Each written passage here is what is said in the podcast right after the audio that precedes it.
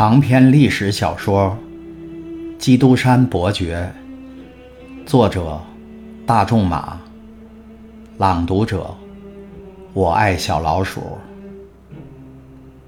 第九章：订婚之夜下。当维尔福走过去的时候，他就迎上前来。唐泰斯曾经提到过他的这位新娘。所以，维尔福立刻就认出了她。她美丽和端庄的仪姿使他吃了一惊。当他问到他的情人的情形的时候，他觉得他像是法官，而他倒成了犯人了。你所说的那个青年是一个罪人，维尔福急忙说：“我没法帮他的忙，小姐。”美塞泰斯再也忍不住他的眼泪了。当维尔福大步要走过他的时候，他又问道：“请您告诉我他在什么地方？我想知道他究竟是死是活。”“我不知道，他已经不由我管了。”维尔福回答。他急于想结束这样的会面，所以就推开他，把门重重关上了，像是要把他的痛苦关到门外似的。但他内心的痛苦是无法这样被驱逐的。像维吉尔所说的致命剑一样，受伤的人永远带着他。他走进去，关上门，一走到客厅，他就支持不住了，像呜咽似的，他长叹一声，倒进了一张椅子上。然后，在那颗受伤的心灵深处，又出现了一个致命创伤的最初征兆。那个由于他的野心而被他牺牲的人，那个带他父亲受过的无辜的牺牲者，又在他的眼前出现了。他脸色苍白，带着威胁的神气，一只手牵着未婚妻，他的脸色也是一样的苍白。这种形象使他深感内疚，不是古人所说的那种猛烈可怕的内疚，而是一种缓慢的。折磨人的，与日俱增，直到死亡的痛苦。他犹豫了一会儿，他常常主张对犯人处以极刑，是靠了他那不可抗拒的雄辩把他们定罪的。他的眉头从来没有留下一点阴影，因为他们是有罪的，至少他相信是如此。但现在这件事儿却完全不一样。他给一个清白无辜的判了无期徒刑，那是一个站在幸福之门的无辜的人。这一次，他不是法官，而是刽子手了。他以前从没有过的这种感觉，现在，当他怀着茫然的恐惧，犹如一个受伤的人用一只手指去接触到他的伤口时，会本。能的颤抖起来一样。这种感觉只有当伤口愈合以后，往往还会再次裂开，并且这一次裂开的伤口更加疼痛。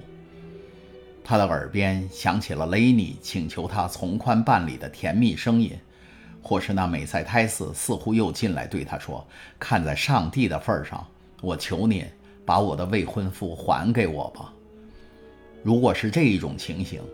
那他就会不顾一切，用他那冰冷的手签署他的释放令，但没有声音来打破房间的沉寂，只有维尔福的仆人进来告诉他，长途旅行的马车已经准备好了。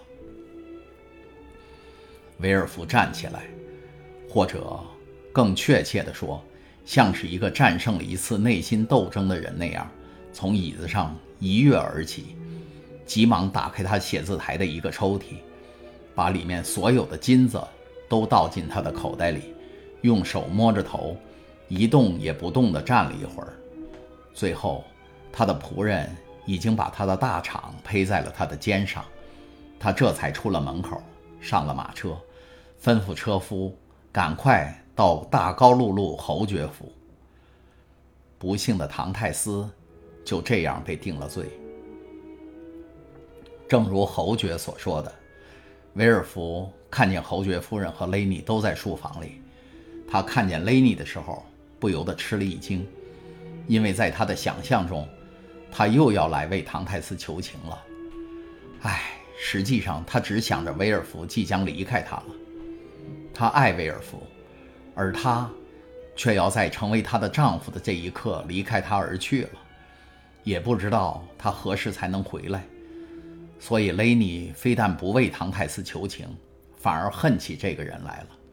就因为他的犯罪，他和他的爱人就得分离了。那么美在泰斯又怎么样了呢？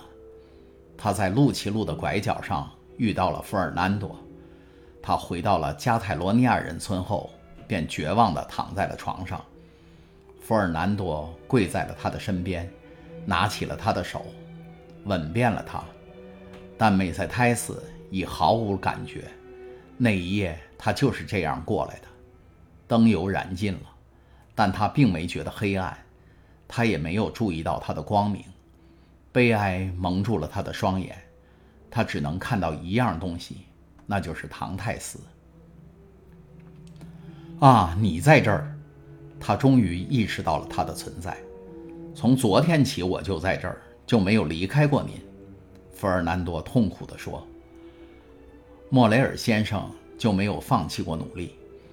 他打听到唐泰斯已经被投入了监狱，就去找他认识的所有的朋友和城里那些有钱有势的朋友。但城里的风声已经传开，说唐泰斯是被当作拿破仑党的密使而被捕的，而且当时再大胆量的人也认为拿破仑东山再起是狂妄之举。”因此，莫雷尔先生也四处遭到拒绝，只能是失望地回家。卡德鲁斯也感到了不安，但是他没有想办法去救唐泰斯，只是带了一瓶酒，把自己关在房子里，想用酒来忘掉他的回忆。可是他没有做到这一点，他已经醉得腿都抬不动了，但他却忘不掉那可怕的往事。只有腾克拉尔一个人一点都不觉得烦恼或不安，他甚至还很高兴。他认为自己除掉了一块绊脚石，并保全了他在法老号上的地位。腾克拉尔是一个一心只为自己打算的人，这种人生下来耳朵上就夹了一支笔，心眼里头放着一瓶墨水在他看来，一切都是加减乘除而已。在他看来，一个人的生命还不如一个数字宝贵，因为数字使他有所增加，而生命只会渐渐消亡。维尔福接过了萨尔维欧先生写的信以后，就拥抱了一下雷尼，吻了吻侯爵夫人的手，和侯爵握手告别，启程前往巴黎去了。唐泰斯的老父亲。正在被悲哀和焦急煎熬着。